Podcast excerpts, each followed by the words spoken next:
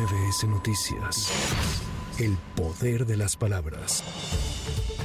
Un tribunal federal ordenó por cuarta ocasión dejar en libertad al fiscal de Morelos, Uriel Carmona Gándara, al declarar fundado el recurso de queja que interpuso contra la prisión preventiva que se le dictó por el delito de tortura en agravio de Luis Alberto Ibarra Ramírez, alias El Diablo. Carmona permanece interno en el penal de máxima seguridad del Altiplano en el Estado de México.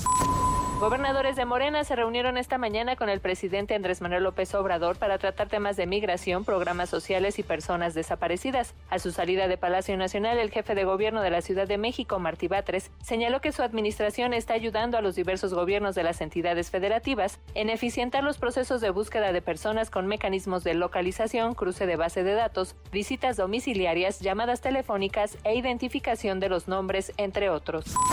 Ferromex restableció el tráfico de trenes solo en las rutas en las que no hay condiciones de riesgo elevado, luego de la suspensión que hizo de 60 ferrocarriles de carga debido al tránsito creciente de migrantes en vías en el norte del país. En un comunicado refirió que se implementó un monitoreo continuo sobre la presencia de personas en las vías de los trenes, particularmente en las rutas impactadas por el tránsito de migrantes, por lo que ahora evalúan las condiciones de riesgo cada hora.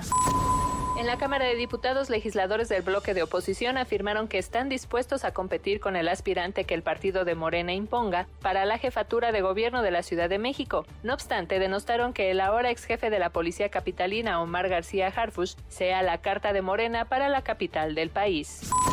Para MBS Noticias, Erika Flores. MBS Noticias. El poder de las palabras.